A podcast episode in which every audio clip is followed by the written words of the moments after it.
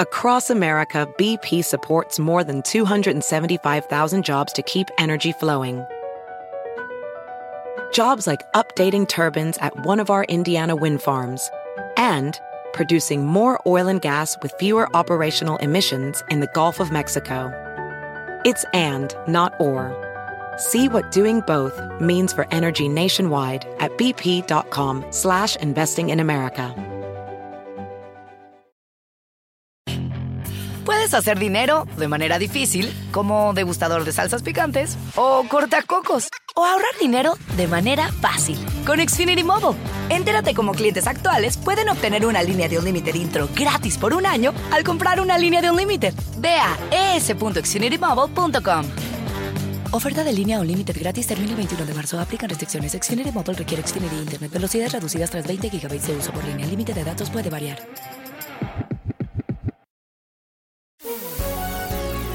Hola, bienvenidos. Estas son las noticias del día en NTN 24.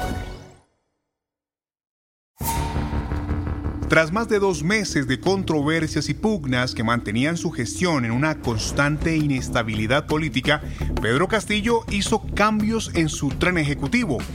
Presidente forzó la renuncia del controvertido presidente del Consejo de Ministros, Guido Bellido, y luego juramentó a su equipo, encabezado por la excongresista Mirta Vázquez, dejando por fuera a los funcionarios más allegados a Vladimir Cerrón, el polémico líder del partido Perú Libre que lo llevó al gobierno. ¿Qué esperar del nuevo equipo de gobierno? Lo analizamos con Jorge del Castillo, expresidente del Consejo de Ministros y excongresista. Primero nos hemos liberado de un gabinete, por lo menos integrado por algunos sujetos impresentables, ¿no?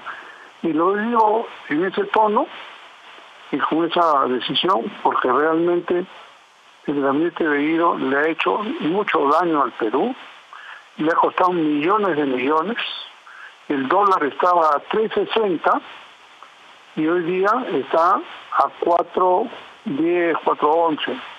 O sea, ha subido 50 centavos de sol por dólar y esto se ha reflejado justamente en perjuicio de la gente más pobre.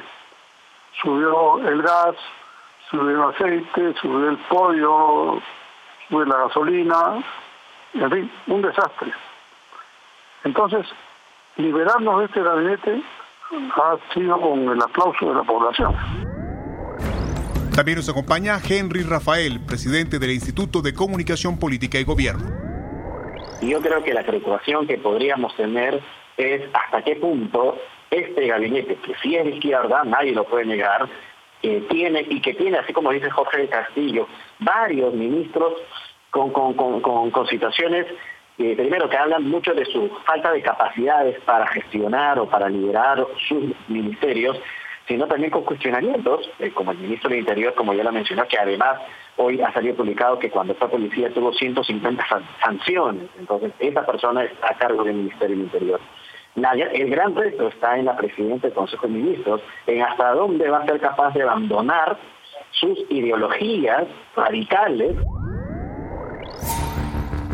la oposición democrática nicaragüense rechazó hoy de manera unánime el proceso electoral que debe culminar con las presidenciales del 7 de noviembre. Las principales organizaciones políticas y voces del exilio y la diáspora nicaragüense lo calificaron de farsa electoral. ¿Qué consecuencias tiene esta declaración?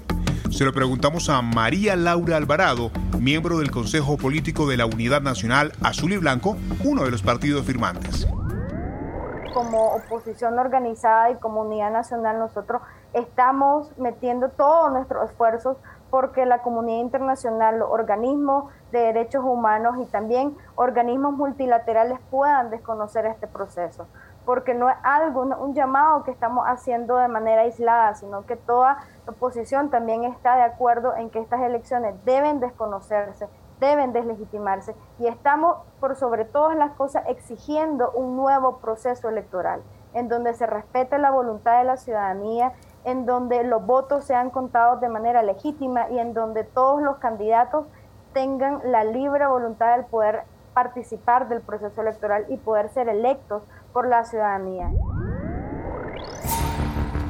En Estados Unidos, un juez federal estadounidense bloqueó temporalmente una controversial ley que prohíbe la mayoría de los abortos en el estado de Texas como parte de un intento conservador para negar cualquier acceso al procedimiento. El gobierno regional puede apelar la decisión. Los detalles con nuestra corresponsal nacional, Estefanía Ochoa. Temporalmente las mujeres en Texas podrán tener acceso a la interrupción legal del embarazo, tal como lo dicta la Constitución de Estados Unidos. La ley restrictiva que aprobó el Congreso del Estado para limitar el aborto a las primeras seis semanas de gestación quedó bloqueada por decisión del juez federal Robert Pittman. Y aunque esta ley se aplicó durante solo un mes, hubo consecuencias. Alejandra Soto, directora de comunicación de la Federación Estadounidense de Planificación de la Familia, dijo que en los más de 30 días de aplicación, los centros de salud de estados como Missouri o Oklahoma aumentaron el número de pacientes, de mujeres que provenían de Texas y que buscaban centros de salud para realizarse la interrupción legal del embarazo. Sin embargo, los intentos republicanos por limitar este derecho continuarán. Así lo ha advertido el fiscal general, quien a través de la cuenta de Twitter dijo que estaban en desacuerdo con la decisión de esta Corte.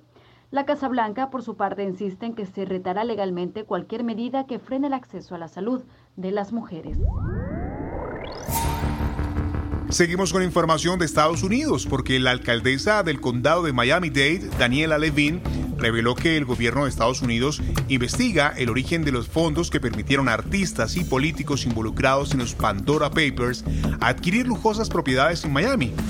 En el escándalo de los documentos filtrados aparecen Julio Scherer Ibarra, ex consejero jurídico del presidente de México, Andrés Manuel López Obrador, el cantante español Julio Iglesias y el puertorriqueño Chayanne, como personalidades que compraron millonarios inmuebles en el sur de la Florida a través de empresas en paraísos fiscales. Tener este tipo de información es muy importante para la transparencia. Por ejemplo, eh, el periódico eh, y media que está diciendo quién son estas personas da algo que podemos revisar, investigar. Eh, pero puede ser que es algo legal, no es ilegal, pero que, nosotros queremos saber quiénes son y de dónde vino los fondos. Eso es lo problemático.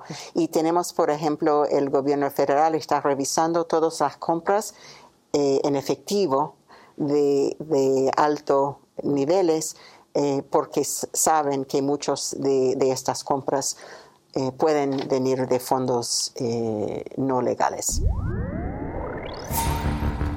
La Organización Mundial de la Salud respalda la primera vacuna antipalúdica que llega al mercado, la fábrica GlaxoSmithKline y llamada Mosquirix tiene solo un 30% de efectividad en la prevención de la malaria grave y requiere cuatro dosis para completar su pauta. ¿Por qué los expertos hablan de un gran paso en la lucha contra la malaria?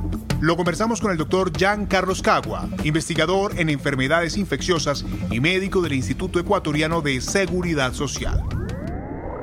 Es muy complejo eh, elaborar una vacuna para cada fase del desarrollo de la enfermedad e inclusive como es esta vacuna, RTSS, que actúa en la fase preeritocítica antes de que los, eritros, eh, de los se hagan infectados a la sangre. Y esta fase de aquí es la que produce la fiebre y los diversos síntomas.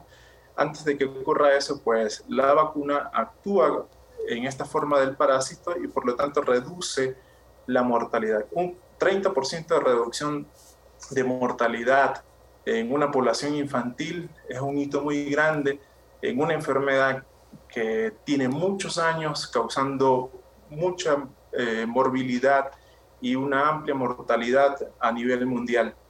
Por lo tanto, considerar un 40% de reducción de la mortalidad asociada a la malaria es realmente un aspecto muy positivo Si te gustó este podcast, puedes buscar más de nuestro contenido en nuestra página web www.ntn24.com. En NTN24 tenemos una red de corresponsales en las Américas que nos permite tener acceso de primera mano a toda la información y hacer análisis sobre los eventos más importantes de la región. Mi nombre es Hugo Vecino y es un gusto estar con ustedes. En Twitter me encuentran como arroba Hugo Vecino. En el podcast de NTN24 te informamos y te acompañamos.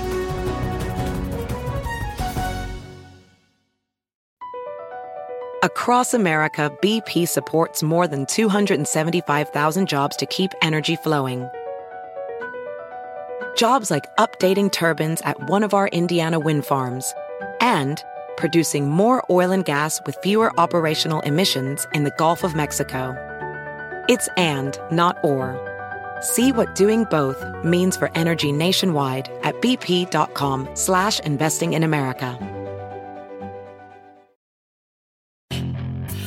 Hacer dinero de manera difícil, como degustador de salsas picantes, o cortacocos, o ahorrar dinero de manera fácil con Xfinity Mobile. Entérate cómo clientes actuales pueden obtener una línea de un límite intro gratis por un año al comprar una línea de un límite. Ve a es.xfinitymobile.com.